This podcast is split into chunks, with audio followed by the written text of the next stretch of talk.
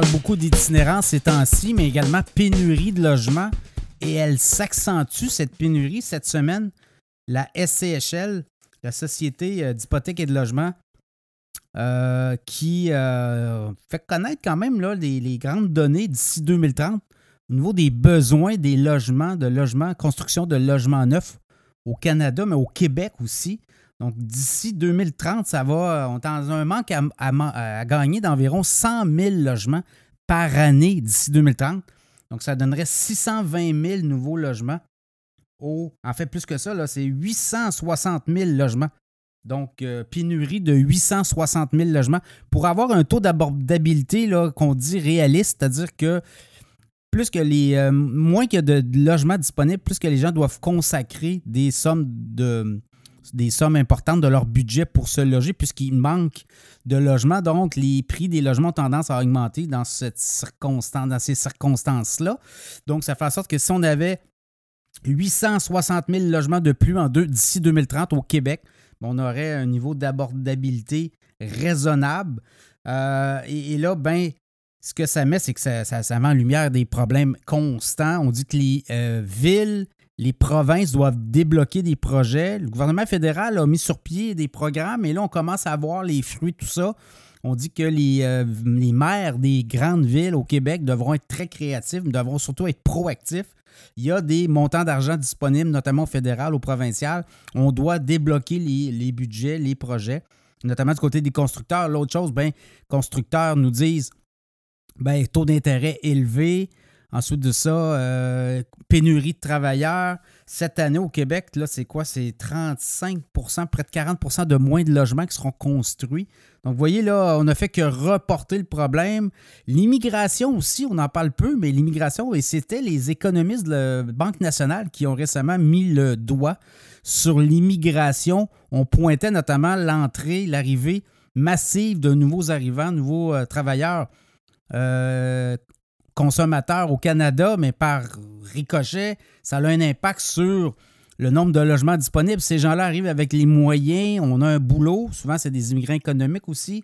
On a déjà un boulot ou à tout le moins on arrive aussi avec de l'argent, donc on est capable peut-être de passer devant d'autres types de travailleurs qui n'ont pas nécessairement l'argent et les ressources pour euh, à côté euh, les montants d'argent qu'on demande ou qu'on est capable de, de, mettre à la disposition d'un propriétaire. Donc, il y a ça aussi qui est à problématique.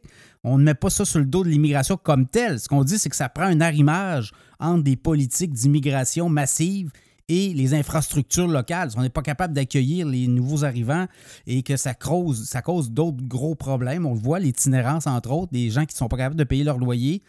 Donc, dans ce contexte-là, on regardait aussi les prix les prix des logements, je regardais un peu partout au Canada, des hausses de 10 à 15% par année. Et au niveau de l'immobilier, région de Québec, je regarde le prix médian d'une unifamiliale euh, le mois d'août dernier, euh, le mois d'août qui vient de se terminer. Ben, c'est quoi? C'est une hausse de 7% par rapport à l'an passé, même mois d'août. 355 000 une maison unifamiliale. Et quand on regarde un peu les condos aussi, copropriété, une petite baisse, là, 230 000 prix moyen, c'était 236 000. Mais quand même, on sent qu'il y a une pression du côté de la région de Montréal. Quand on regarde les prix des maisons, ben c'est 7% de hausse. On est rendu à 561 000 du côté des maisons unifamiliales, prix médian, on s'entend. Et du côté des copropriétés, 2% de hausse par rapport à l'an dernier, 393 000. Donc, euh, ça continue de monter. Les inventaires, je regarde du côté d'inventaire de Montréal en hausse de 14% 15 159 inscriptions. On avait 13 293. Donc, voyez-vous, ça se détend.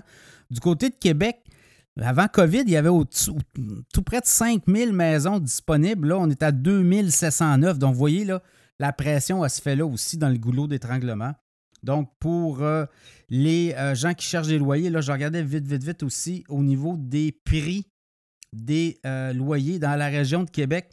On est euh, quand même une hausse d'à peu près 7,3% Donc, je regardais une chambre, euh, en fait, un appartement avec une chambre seulement, là, 1234 en hausse de 3,6% et deux chambres, 1585 coût moyen, hausse de 7,3% Dans le cas de Montréal, c'est 1732 dollars un appartement avec une chambre, alors qu'un appartement deux chambres, 2221 dollars en moyenne, 13,6% de hausse. Et là, ben, si on va à l'extrême, Vancouver, un, appartement, une chambre, 3000 dollars.